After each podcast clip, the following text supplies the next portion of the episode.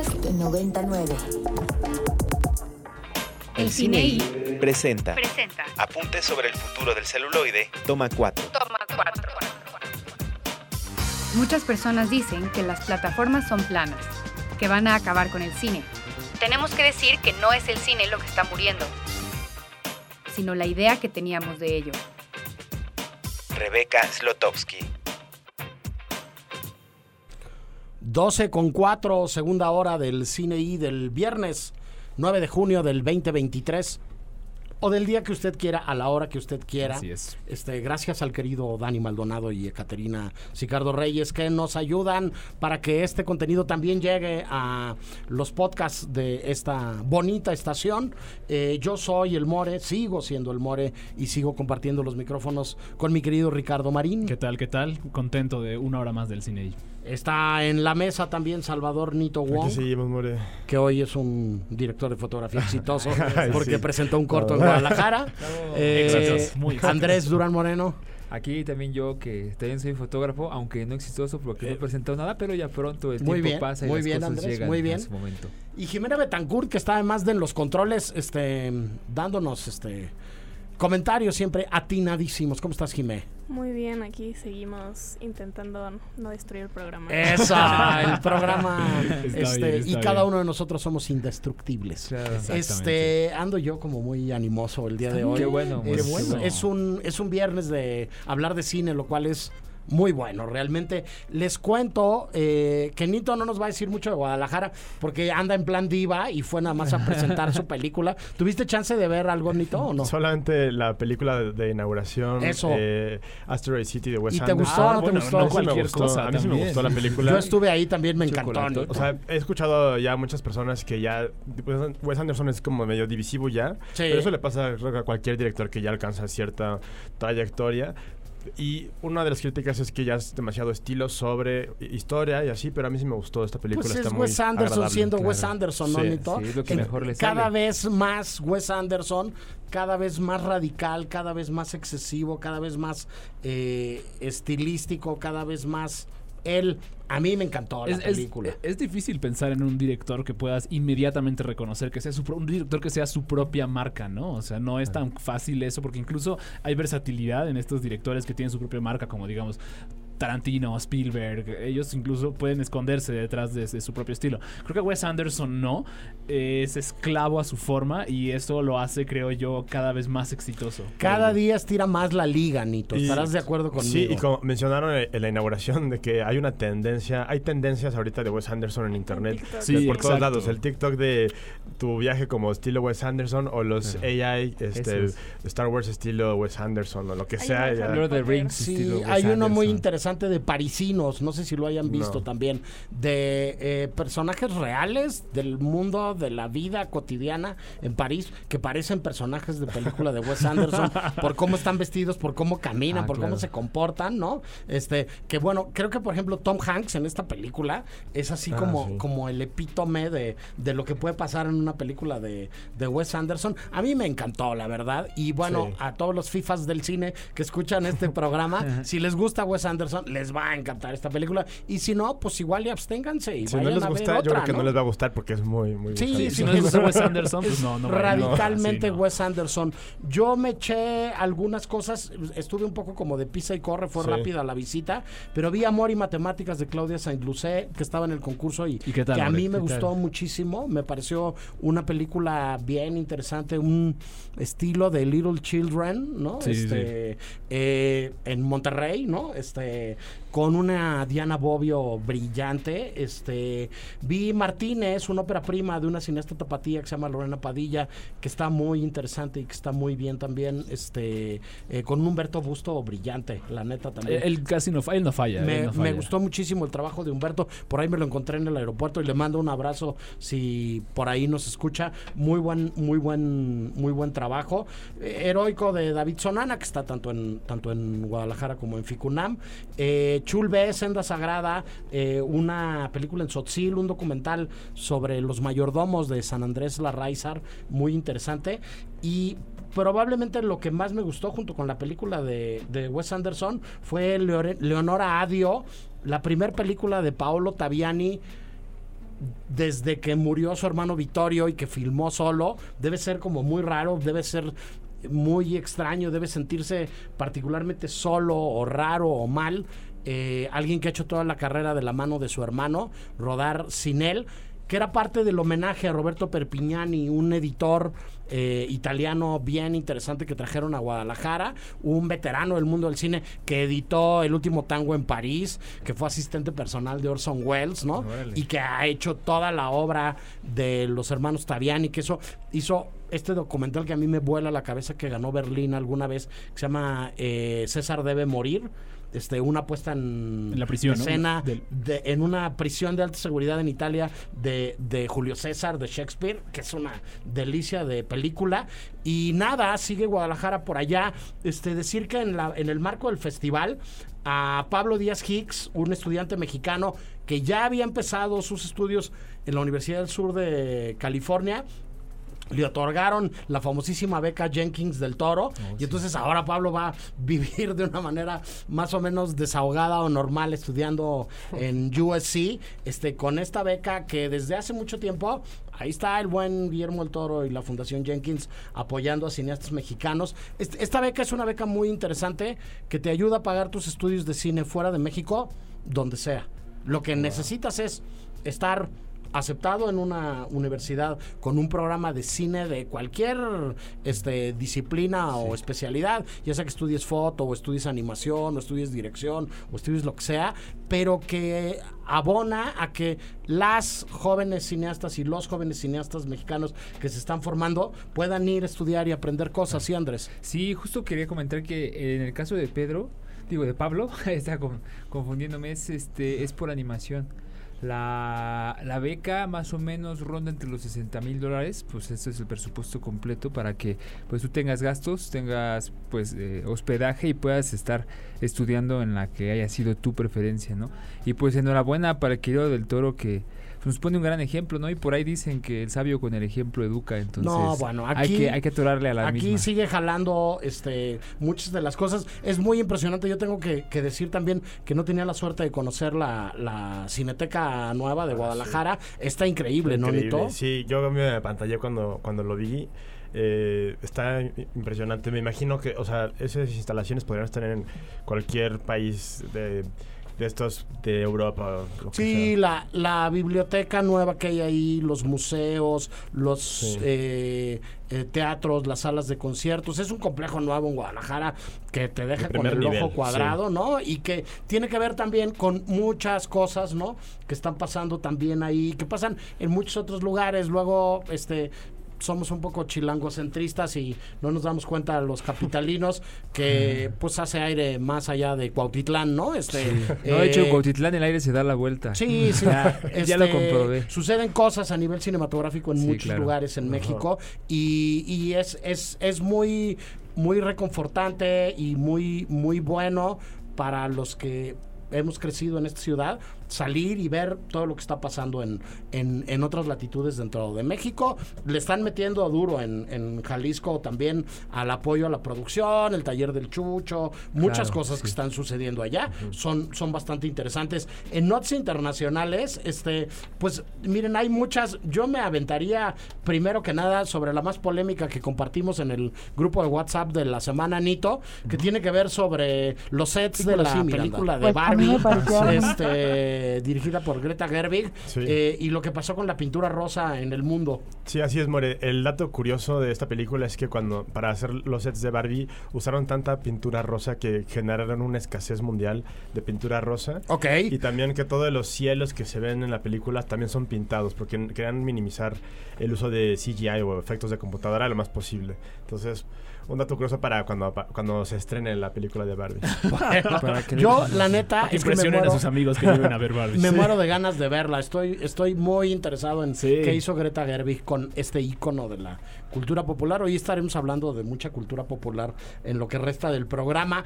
En otro orden de ideas, Rick, los actores de Hollywood eh, están demostrando apoyo para con los guionistas que están en huelga y si no mejoran pronto las cosas, amenazan en sumarse a la huelga. Claro, hay, como recordamos, en, en Estados Unidos varias de las alas del trabajo cinematográfico se dividen en sindicatos. Sindicato de directores, sindicato de Claro. escritores, sindicato de actores. El de los actores es uno de los más poderosos. Incluso me atreve... O sea, definitivamente el de los, el de los escritores es, tiene, su, tiene peso, pero creo que el más sonado incluso es el de los actores porque así suelen funcionar las cosas en el cine. sin, los actores son sin los más las sonados. estrellas, el Star System se detiene. ¿no? Exactamente. Sí, sí, Entonces, justo el, el SAG-AFTRA, que es el Screen Actors Guild, el gremio de actores, está considerando también como está en deliberaciones, pues, para unirse a la huelga que ahorita está atravesando la, el gremio de escritores también, que ha estado sona- que ha estado recibiendo muchos apoyos de, de varios sectores, de varios sectores de la industria, y ahora también parece que, pues, el, el sindicato de actores está considerando, pues, unirse a esta, a este paro de labores. Recordemos que esto es un poco por las nuevas disposiciones que eh, plataformas de streaming, nue- nuevas remuneraciones que han ofrecido estas eh, novedosas maneras de observar y de consumir contenido en, línea. Entonces eh, a eso se refiere y me imagino que el sindicato de actores también debe de tener mucho peso y mucho y mucho como mucho muchas reformas alrededor de estas nuevas maneras de remuneración. Sí, creo. habría que decir que están jugando vencidas en una mesa y que le está llegando músculo al lado de los escritores para poder entrar en esta negociación. Sí, o sea, hablando de eso, me acuerdo de un precedente de Scarlett Johansson eh, que quería demandar a Disney porque eh, hubo un cambio en la presentación de la película Black Widow, que Sí. originalmente ya tenía un trato de regalías por... eh, por pantallas de cine, bueno, por, los boletos de taquilla, pero cuando se estrenó, Disney hizo el- la forma híbrida donde estrenan simultáneamente en plataformas y en cines, lo cual ella argumentaba de que influyó en que no tuviera tan buena recepción Claro. en taquilla y entonces por lo tanto tenía menos eh, ganancia o menos ingresos y por eso quería demandar a, a Disney por estas cosas, que Sí. es por los nuevos formatos de, Sí, de streaming. Al final en ese pleito acabaron llegando a un acuerdo. Sí, sí, sí. Los dos lados entendieron que no les convenía pelearse con su contraparte y acabaron llegando a un acuerdo extrajudicial, pero ya estaban a dos de la Sí. demanda y del pleito recio de a de veras. Andrés, Sí. ¿querías agregar algo? Sí, pues mencionar que la fecha que ponen estos dos gremios es hasta el 30 de junio. Eh, tenemos un par de semanas para que logren diálogos porque pues veamos, eh, bueno, anotar que el 98% del gremio de actores está este del lado, ¿no? De ofrecerse, bueno, de ponerse en paro. Entonces, pues ya los dos sumados se me hacen una- un golpe súper fuerte. Yo creo que las cosas están a punto de dar un vuelco allá del otro lado del charco y pues hay que, perdón, del charco, del otro lado de, pues, la frontera, lado de la frontera, sí, de porque el charco es el continente, sí. Sí. Y el río es muy pequeño, pero eso, more. Este, pues Sí. echarle ojo a esas cifras. Y recordar más. ahorita lo que nos mencionaba Anafer, saludos a Anafer a través del- de nuestro grupo Abrazo. de chat, nuestro grupo de chat, eh, que el próximo miércoles 14 de México, 14 de este ¿De de, junio, Junio. habrá en México una una Manifestación, ¿no? Una, demo- una demostración de los guionistas en CDMX y en varias otras como ciudades alrededor del mundo en apoyo para en apoyo de lo que está sucediendo, para dar visibilidad también a las cuestiones de los guionistas. Entonces sí. Sí, este, en este caso en concreto y alrededor de esta huelga en concreto, eh, en algunos medios internacionales se llegó a especular sobre la posibilidad de que los estudios y algunas compañías productoras norteamericanas vinieran a México y trataran de hacer uso de los servicios de guionistas mexicanos para poder seguir trabajando, ¿no? Y para poder este eh, no detener sus producciones este durante la huelga y bueno, se está viendo ya aquí también como un cierre de filas, ¿no? Y una solidaridad este que nos parece que tiene bastante sentido. Dicho lo anterior, vamos con música, ¿no, Rick? Vamos con algo de música. Lo que sigue va a ser parte de. Forma parte de los estrenos, digamos, de la semana. No, no estrenos en sala de cine, sino estrenos de streaming. Que vamos a Eh, en un momento. Es una canción que ya escuchamos, que ya escuchamos con anterioridad cuando la película Huesera se estrenó en las salas de cine. La canción se llama Danza Ondulante y es de Delirios Crónicos.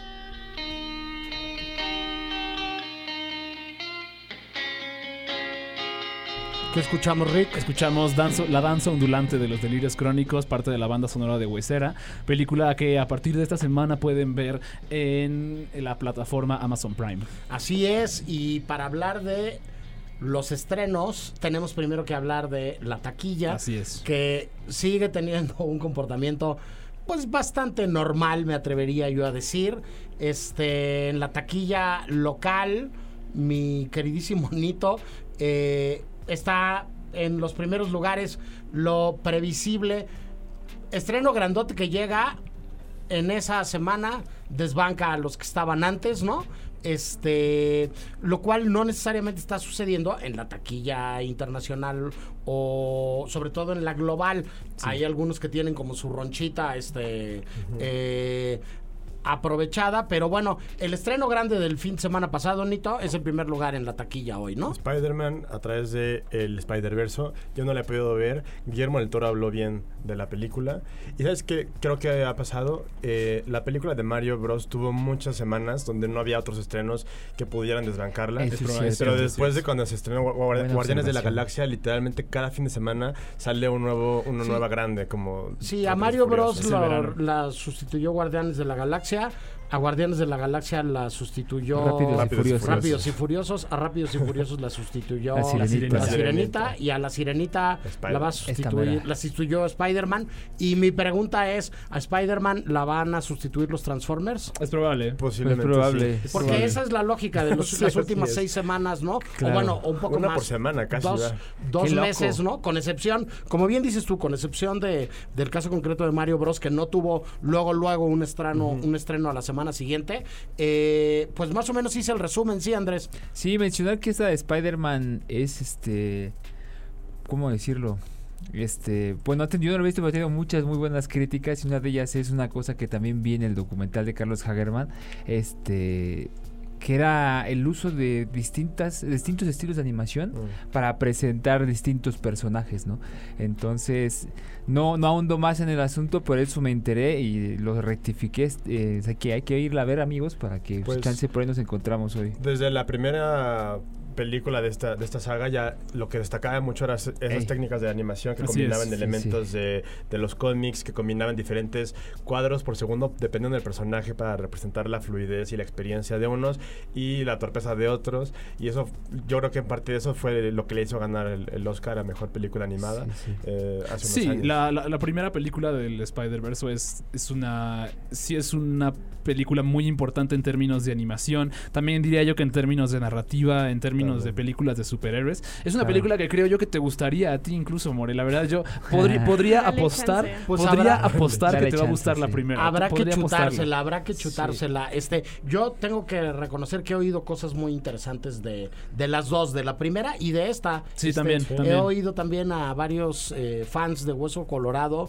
y que son más o menos ortodoxos también, que dicen que verdaderamente son, son propositivas y que son Sí. relevantes estas, estas, dos, estas dos películas. Decir que, que en el acumulado todavía está muy lejos Super Mario Bros, ¿no? O sea, tiene casi 1.400 millones de, de dólares guardados alrededor del mundo en, Sí. en su alcancía, ¿no? Entonces, bueno, ahí están estas cosas y así viene siendo la progresión. Ahora, se estrena este fin de semana en la cartelera comercial en pantallas de México los Transformers Sí, este, es. que pues previsiblemente pues van a llegar con todo, ¿no? Están entrando con un montón de copias, ¿no? Este, a ver qué sucede con ella, Andrés. Sí, que esta de Transformers este, está relacionada con una serie animada de Transformers muy viejita, como de los 90, que seguramente también Marín vio, en el cual estos Transformers no eran de coches a robots, sino eran como de animales A robots. mecánicos a robots. Y Optimus Prime se llamaba Optimus Primal. No, era Entonces- Optimus Primal, Primal, ¿no? Sí, sí, Primal, justo lo que me decía entonces.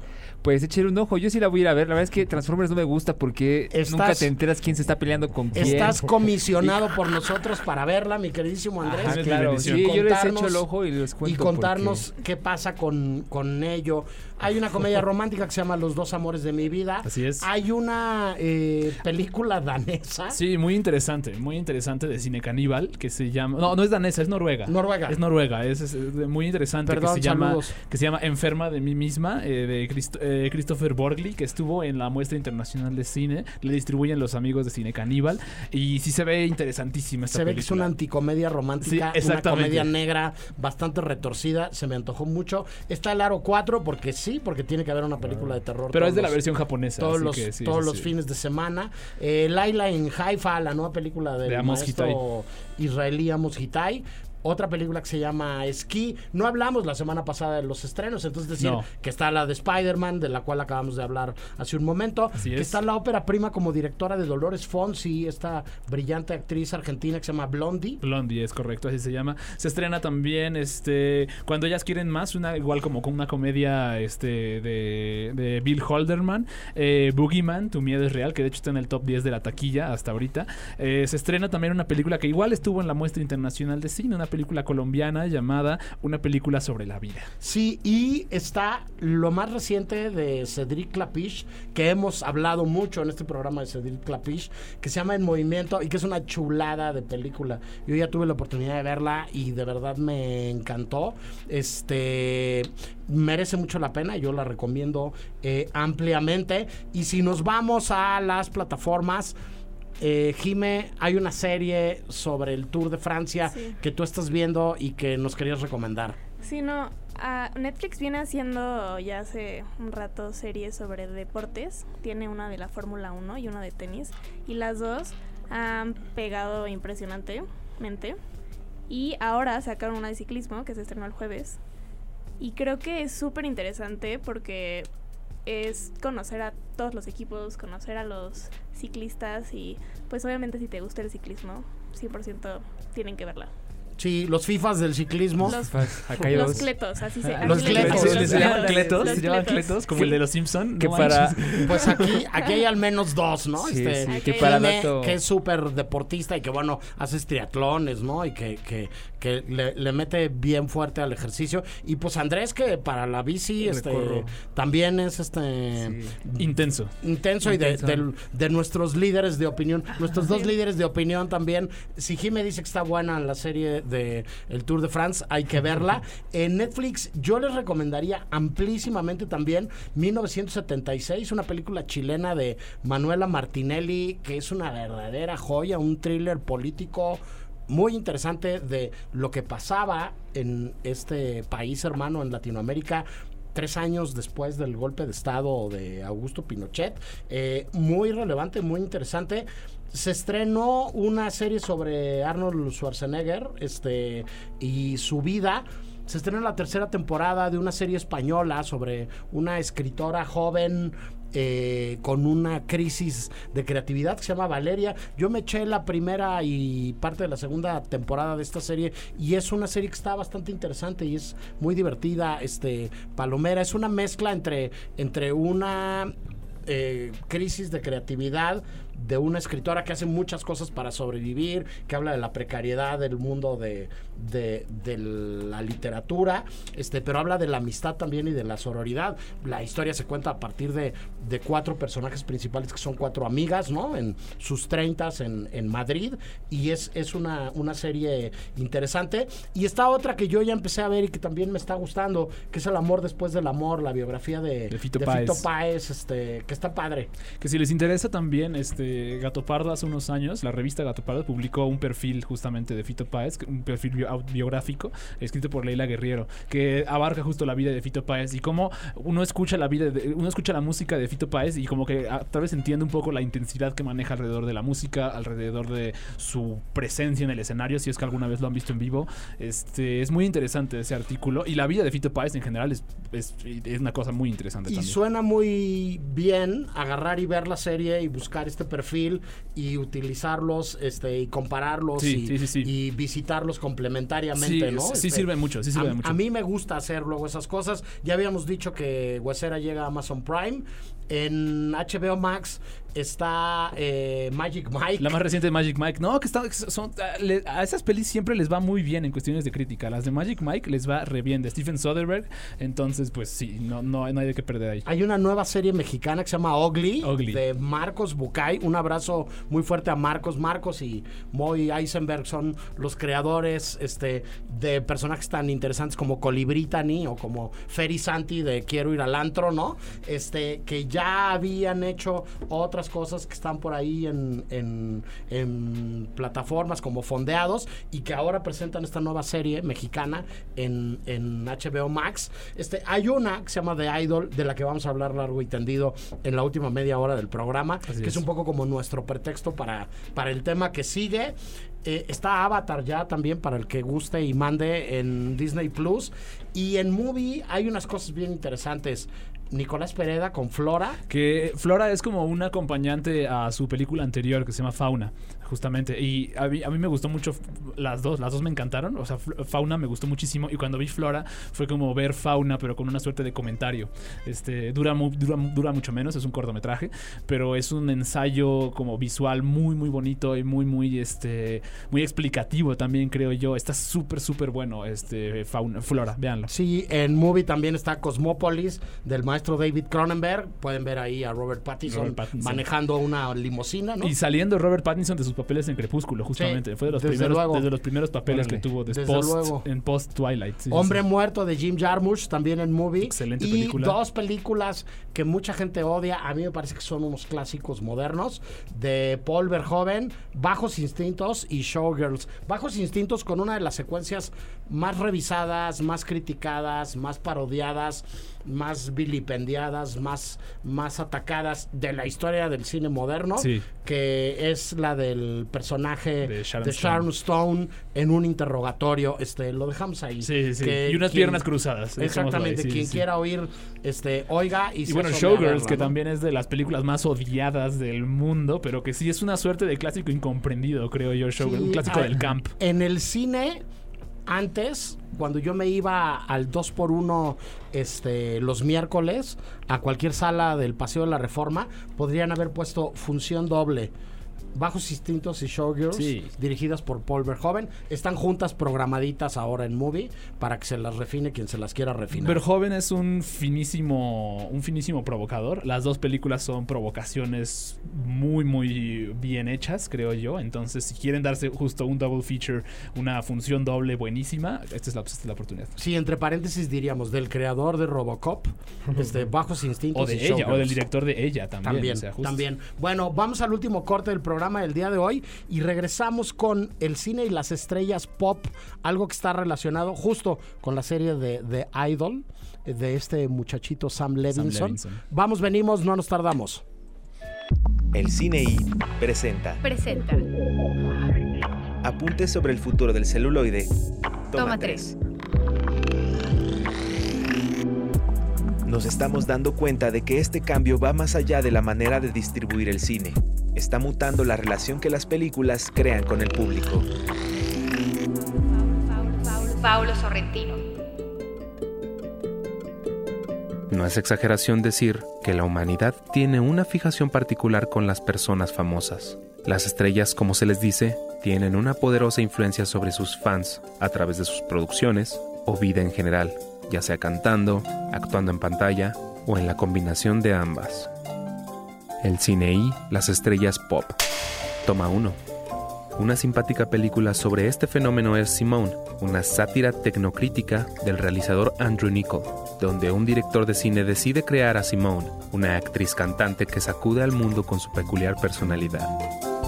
Wonderful to be with you, Frank. Well, no one can accuse you of being overexposed, Simone.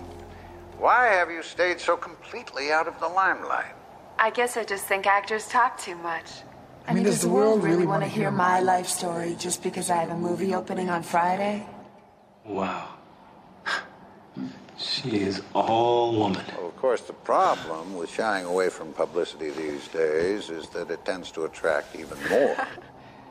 Don't I know it? But the only reason I'm here now is to put the attention back where it belongs on Mr. Taransky's film. And you don't secretly want the attention? I'm not even sure I deserve it. You see, after tonight, I'll have just as much screen time on your show as I have in my movies. Now, how is that healthy for a performer? Because you have to understand, Frank, none of this is real. Who I am on screen and who I really am, Esta misma idea, aunque llevada a un estilo irrisorio e irreverente cortesía de Andy Samberg y el equipo de Saturday Night Live, es parte del falso documental Popstar, Never Stop Never Stopping, donde el ridículo hacía este culto aún más potente. I love the road. You know, this is kind of a perfect job for me, but my favorite free time thing is flatlining. Heart rate dropping. Flatlining is when you uh, technically lower your heart rate until, um, well, you're dead. Still dropping. Then you can catch a glimpse of the afterlife. Got the idea from the film Flatliners, Joel Schumacher film shot by Jan de Bont. You know, I try to fit in a F-line sesh at least once a week. Two, one, hit him. Oh, wow. They shit my pants. Not this time. Not this time. Not this time.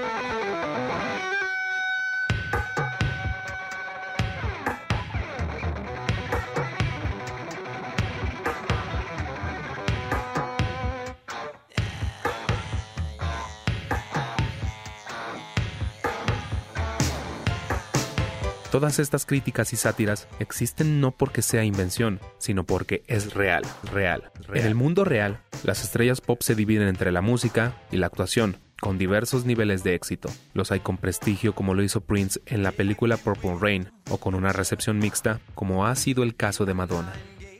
Sea como sea, hoy en día hay un trabajo que abarca eso, y es el proveniente de la controvertida mente de Sam Levinson, el creador de Euphoria, promovida como una serie que rebasa lo permitido en televisión en términos de violencia y sexo. The Idol promete un lascivo y explosivo análisis del significado del estrellato, así como todas sus vicisitudes.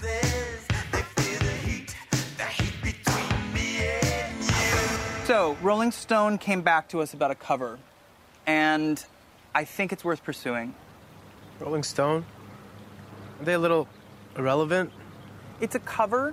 It's a heritage brand. I think it's fail safe. Yeah, I don't know. I feel like it might be kind of past its prime. You know what I mean? Yeah, nobody cares about Rolling Stone. Um, well, I know a few writers over there that I think would handle whatever we want to do with them in a really careful way, which I think is important at this point. Rolling Stone has 6 million followers on Instagram. Half of them probably bots. Well, I don't know about And Jocelyn has 78 million followers. I am aware of her follower count. all real, Yeah. all Yeah. real, Yeah. all real, all real, all real. Hola de nuevo, esto es el cine y las estrellas pop. Yo soy el More y platico sobre el tema con Ricardo Marín. ¿Qué tal, More? Salvador Nito Wong. Aquí estamos, More. Andrés Durán Moreno. Hello, por aquí seguimos. Y Jimena Betancourt. Hola, hola. Ricardo Marín, eh, ¿por qué estamos hablando de las estrellas pop? ¿Cómo nace la idea del monográfico del día de hoy? Estaba en el Metrobús y me preguntaste de qué vamos a hacer el próximo programa y pasó un póster de The Idol y dije, porque primero te dije, la verdad no sé, déjame llego a mi casa y todavía faltaban como cinco horas para que llegara a mi casa, y, pero, pero vi el póster de The Idol y fue como, nunca hemos hecho uno de estrellas pop, hagamos uno de estrellas pop, ¿no? Entonces, me- y, y luego me di cuenta, mientras más lo pensaba, más tema había para hablar ahí, creo yo. Entonces, Por sí. supuesto, porque eh, se puede ver desde diferentes perspectivas, ¿no? Se puede abordar desde ópticas muy distintas y se puede revisar desde épocas Sí, también. eh, Claro, eso. muy distantes, ¿no? Este, esta primera cápsula la escribió Ricardo y evidentemente tiene que ver entre muchas otras cosas, sí con el fenómeno de la cultura pop y de la música y de, de los crossovers y de, de todo esto, pero en concreto y en específico con una serie de televisión que se acaba de estrenar la semana pasada, ¿no? Y que además es de este niño terrible de la producción audiovisual, hijo de otro personaje importante del, del mundo Del del, mundo cine, ¿no? sí. Y este, que se llama The Idol, pero bueno, él es el responsable de una serie tan exitosa y tan polémica como Euphoria, Que ¿no? es de las series más vistas de HBO. Creo que es como la segunda o tercera serie más vista de HBO. Órale, es un dato relevante. Yo, yo que no soy precisamente de los que se han refinado esa serie completa y soy de del, del HBO de más al pasado, ¿no? De Los Este, Soprano. Este sí, de Six Feet Under y de ¿cómo se llama? Este hasta de Sex and the City, ¿sabes? O sea, vi esas otras series de, de HBO y no necesariamente estas que están más cerca, pero pero es Jime una clase de Euforia 2, está conectada, tiene algunos vínculos. ¿Tú qué dices? Sí, yo creo que a pesar de que obviamente es una historia totalmente diferente, toca los mismos temas que tocó en Euphoria, pero yo creo que él pensó como, si creen que eso fue polémico, voy a hacer algo más polémico y no sabemos si llegará, la verdad.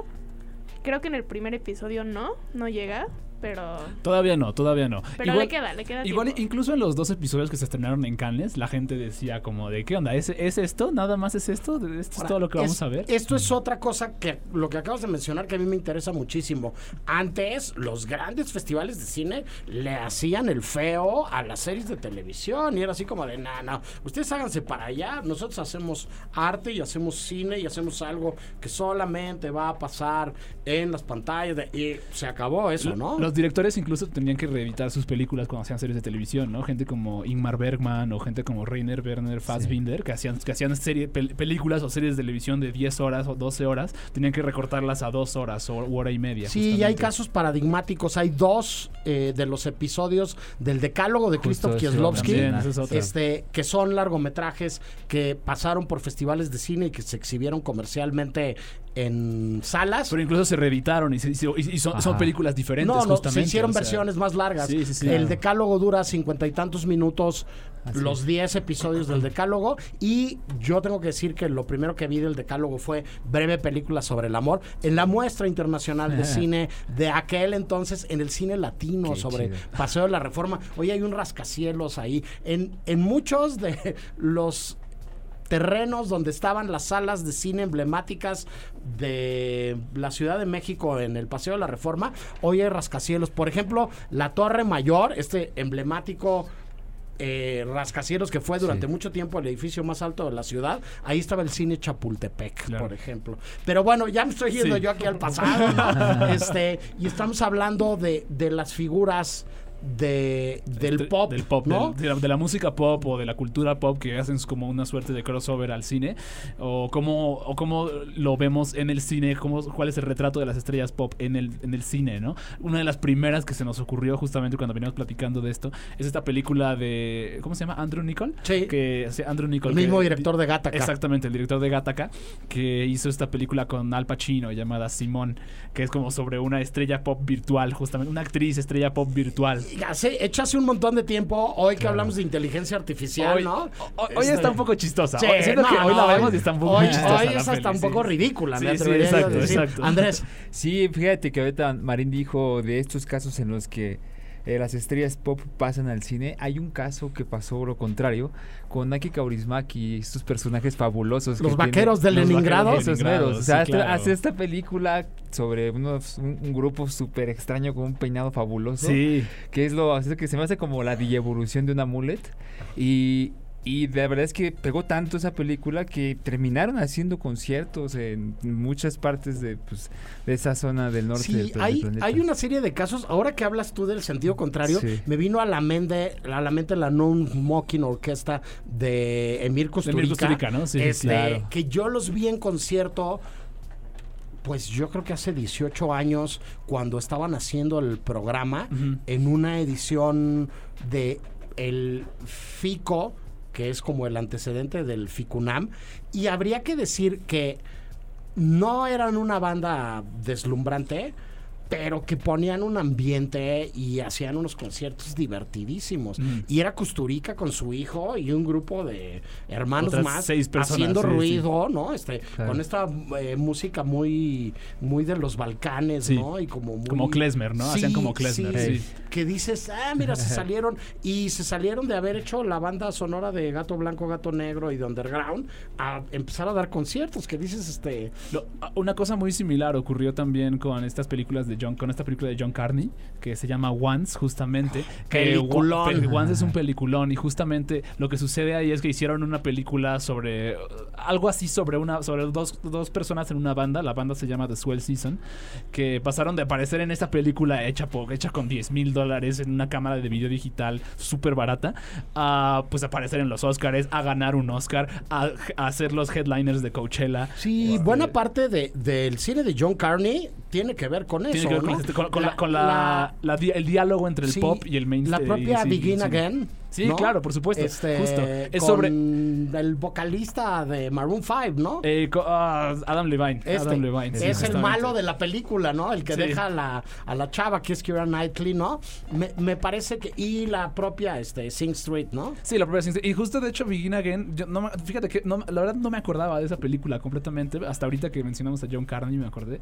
Pero, pero esa peli habla justamente del diálogo que hay entre cómo distribuir y cómo ser hoy una estrella pop, un- una, cómo hacer hoy música pop en el- en los- en- con el mundo contemporáneo, creo yo. Porque estos son músicos que se toman súper en serio su chamba y que son muy emotivos y súper viscerales alrededor de esta chamba.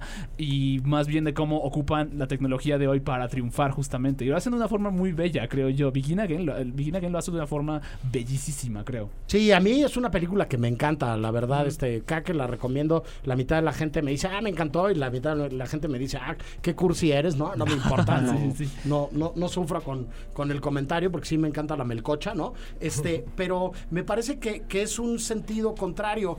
Un poco el espíritu, la idea, no quiero spoilerear la siguiente cápsula, pero siempre ha habido como un diálogo muy importante y siempre se ha buscado a las grandes estrellas de la música para llevárselos al cine y para tratar de hacerlos actores y para tratar de hacerlos protagonistas. Probablemente de los primeros que hicieron eso, que no están en la, la segunda cápsula y por eso me atrevo a, a adelantarlo antes de que oigamos la segunda cápsula, son personajes como, como este Frank Sinatra Así o como es. Elvis Presley Sí, sí, o como sí. los propios Beatles, ¿no? Sí, ellos fueron los primeros en hacer, el en hacer esos crossovers, justamente, en, en donde los, el aparato, el Star System, justamente se dio cuenta que se beneficiaba tanto de tenerlos eh, como ídolos pop, como estrellas, estrellas este, de, de cine, justamente, ¿no? Sí, Aquí en habría- México es muy notable Claro, también, es- sí, eso, esos sí. éxitos, Sí. gente como José José, este, Juan Gabriel, Juan Gabriel, este, vaya, eh, y en España este Rocío Durcal y en Argentina Palito Ortega, ¿no? Y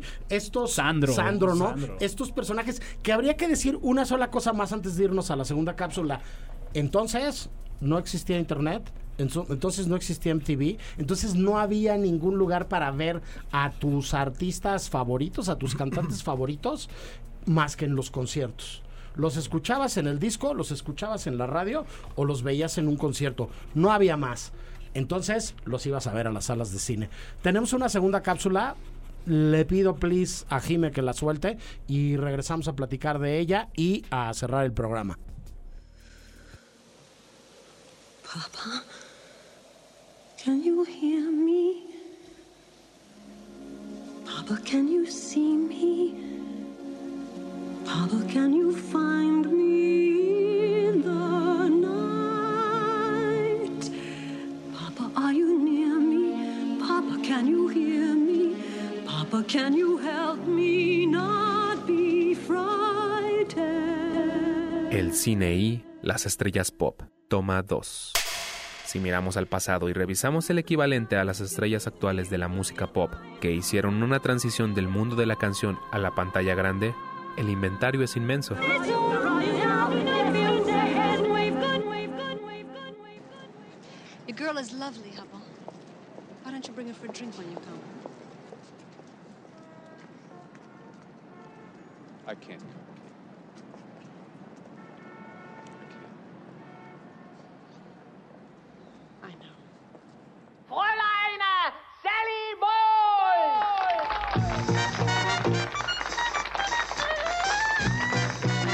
Lo mismo podemos hablar de divas de la música como Barbara Streisand, que no solo se convirtió en estrella de cine, haciendo más de 40 películas, sino que ganó un Oscar a Mejor Actriz y se consolidó después como directora de Lisa Minnelli, que tras vender una cantidad importante de discos, ganó también el premio de la Academia tras protagonizar un clásico de la talla de cabaret.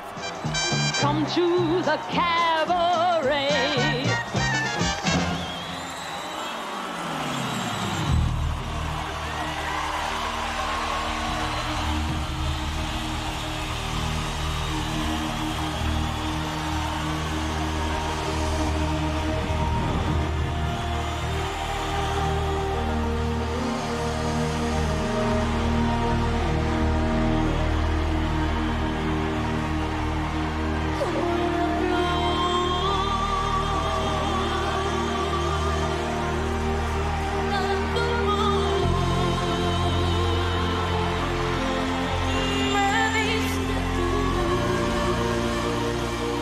Mención especial merece la recién fallecida Tina Turner, que más allá de inspirar con su propia vida cintas de carácter biográfico, participó como actriz en clásicos como Tommy y filmes de culto como Mad Max.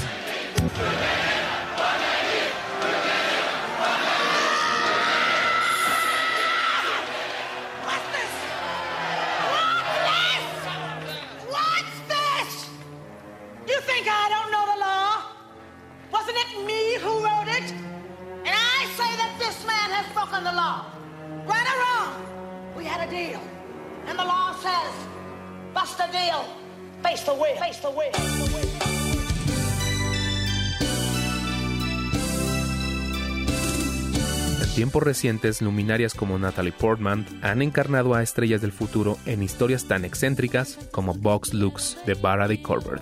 Por su parte, Lady Gaga ha hecho de sí misma en el remake de Nace una estrella o de Europea excéntrica en La Casa de Gucci, y Jennifer López, que se ha convertido en Selena y en heroína de películas de acción.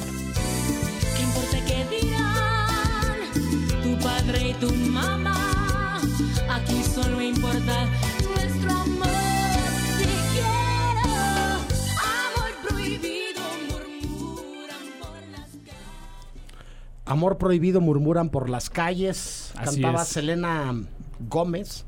No. Quintanilla. Selena Quintanilla. Selena Gómez es la de ahorita, amor. Selena Caí, Gómez es la de caí, ahorita. Jimena te va a dar un zape ahorita. exactamente. Jimena te va a dar No, un no. zape. Selena Gómez es la productora de la, de la serie de los 13 cassettes, ¿no? Es correcto, The 13 Reasons Why, exacto. Exactamente. Y la protagonista de una de las más recientes, tres o cuatro eh, entregas atrás de las películas de Woody Allen, ¿no? Sí, así es. Una, Y es- una tarde lluviosa en Y- Nueva York. Y ella es justamente como parte del ejemplo de lo que hacemos, hacemos ahorita, de lo que estamos hablando ahorita en este programa, ¿no? Un crossover entre estrella pop y estrella de, de No, cine bueno, también. o Buena sea. parte de las grandes luminarias de la música o de el cine o de las series en nuestros días vienen del club de Disney, ¿no? Y de programas Nickelodeon, cosas Sí, así, no, de hecho, hay una generación que es como la generación dorada de Disney, donde, bueno, Disney ya tiene esa fórmula súper bien hecha y eh, Ryan Gosling, eh, Britney Spears, Christina Aguilera, todas ellas eran coestrellas de,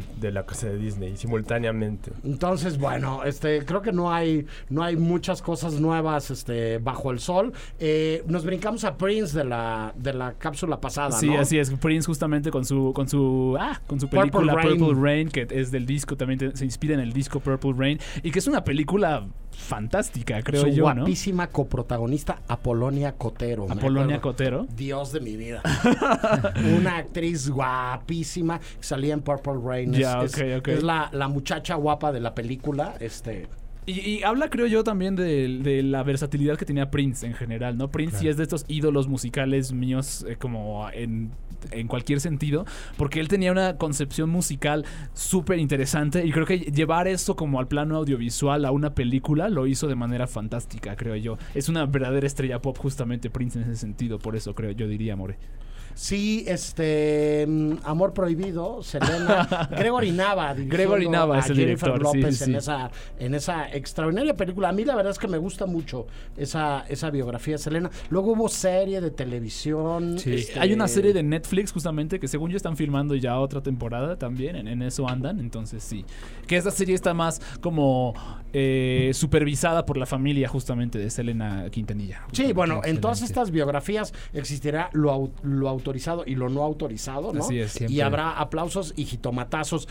Se nos acaba el tiempo, Andrés, si yo te pregunto una serie, una película, un cantante, una actriz, alguien que haya hecho algo de los dos lados, tanto en el mundo de la música y en el mundo del cine o de la actuación, este, ¿se te ocurre alguien? Híjole, se me ocurrió un ejemplo bien raro. Dispara. Hatsune Miku de Ok. este Por- personaje. Fíjate, fíjate que Sí. haciendo las cápsulas yo pensaba en Hatsune Miku ¿Sí? ¿En también, por supuesto. Ay, qué bueno por que la a ver, entonces. ¿quién es Hatsune Miku? Hatsune Miku es, bueno, tú conoces este, este fenómeno que fue Gorilas, ¿no? Gorilas Sí. es como una especie de caricatura holograma que sucedía solo en los videos. Correcto. Hatsune Miku es lo mismo, ¿no? Es una especie de proyección 3D que ponía en un escenario y cantaba otra mujer y conquistó muchísima Es una gente, cantante virtual, sí. estilo Es Simón, estilo, Simón, pero japonesa y tiene como estos tropos de, de la animación japonesa también y es kawaii y todo kawaii. eso, ¿no? O sea, bueno, entonces, sí. pues todos los días aprendemos algo. Yo en este caso en concreto, gracias por compartirlo. Nito, ¿tú qué yo, dices? yo voy a decir David Bowie en sus múltiples apariciones, supuesto, pero específicamente en Zoolander de Ben Stiller como el, el que el presentador en- del catwalk. que tiene. Ok. El juez, el juez, ¿no? El juez, sí, sí, sí. Sensacional. No se me hubiera ocurrido Sí. tampoco. Jime, Ah, yo creo que la de Lady Gaga, A Star is Born, pero solo porque siento que representan muy bien a este artista como deprimido y creo que es la idea que tenemos de ellos casi siempre. ¿De los artistas? Sí, como a ese nivel, ¿no? De fama, como que no pueden estar bien. Como que están atormentados, Ajá, ¿no? Tienen que tiene que- estarlo, sí, ajá, sí, pero sí. fuerte. Rick. Yo me quedo, yo me quedo justamente con la de Prince, con Purple Rain de Prince. Les recomiendo mucho esa película y recomiendo que se den un clavado por toda la obra extensa de Prince, que es muy curioso, pero Prince cuando estuvo en vida, él no dejó que su obra estuviera ni siquiera en YouTube. No, No. la, no la podías encontrar en ningún lado, su obra, solo si la comprabas. Era muy estricto alrededor de ello. Ahorita que trágicamente falleció, pueden escuchar sus canciones ya prácticamente en cualquier lado. Pero justo es, es- es un artista que para ser prolífico, él hizo que su música fuese lo más difícil de escuchar justamente. Pero es una música pop, es una música súper popera, súper funky y súper divertida. Correcto. Pues miren, yo hablaría de el Star System nacional y de hace mucho, mucho, mucho tiempo.